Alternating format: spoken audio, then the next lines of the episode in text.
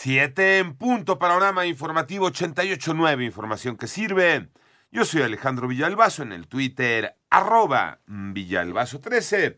Es viernes 21 de octubre, Iñaki Manero. Muchas gracias. En el gobierno federal esperan que se alcance la meta para el buen fin, María Inés Camacho. Con el buen fin, los niveles de inflación que se viven en el país no desaparecen. Sin embargo, permite que los consumidores cuenten con ofertas reales, mientras que los comercios sacrifican utilidades con el objetivo de reactivar la economía. En su momento, el titular de la Profeco, Ricardo Schiffer Padilla, reconoció que se enfrenta a un incremento de precios. Sin embargo, hay personas que cuentan con recursos para poder participar en el buen fin. Las remesas de nuestras paisanas y paisanos de Estados Unidos volvieron a crecer. Los apoyos sociales que van directamente a los beneficiados. Al respecto, el presidente de Concanaco, Héctor Tejada, afirmó que se estima una meta de 195 mil millones de pesos. Para 88.9 Noticias, María Inés Camacho Romero. Vámonos al panorama nacional. El ex procurador general de la República, Jesús Murillo Caram, fue trasladado al Instituto Nacional de Cardiología en Ciudad de México.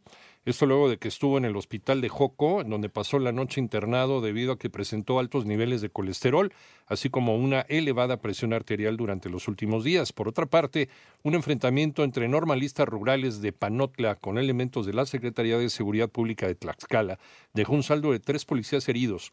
El enfrentamiento ocurrió en la autopista Tlaxcala-San Martín-Texmelucan, a la altura del Trébol, donde las normalistas saquearon un camión repartidor de refrescos. En tanto, el presidente de la Cámara Nacional de Comercio, Servicio y Turismo, José de Jesús Rodríguez, informó que tras las últimas medidas para el uso del cubrebocas en espacios cerrados, solicitaron a los comerciantes continuar con las medidas sanitarias, ya que no quieren vulnerar a los clientes.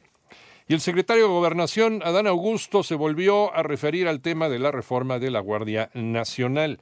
Armando Arteaga. Nunca va a haber un acuerdo sobre una política de seguridad porque quienes sabiendo que no les asiste la razón privilegian posiciones políticas personales antes que apoyar decisiones de Estado, aseguró el secretario de Gobernación Adán Augusto López y agregó que el país no se está militarizando. Nunca diría que país se está militarizando porque quien va finalmente a dar las instrucciones será el presidente de la República y este es un presidente civil. El funcionario reconoció que como autoridades están obligados a asumir la responsabilidad constitucional de garantizar en todos los mexicanos la seguridad de su persona y sus bienes. Para 88.9 Noticias, información que sirve Armando Arteaga.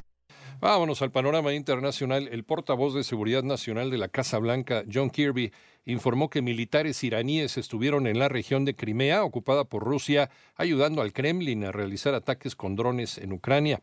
Por otra parte, al menos 50 personas murieron, unas 300 resultaron heridas en Chad tras enfrentamientos entre la policía y manifestantes que protestaban contra el mantenimiento en el poder de los militares, esto es en África. Y una caravana con unos 250 migrantes hondureños partió desde el noroeste del país centroamericano con la esperanza de llegar a los Estados Unidos en su eh, huida de la violencia y pobreza de sus lugares de origen.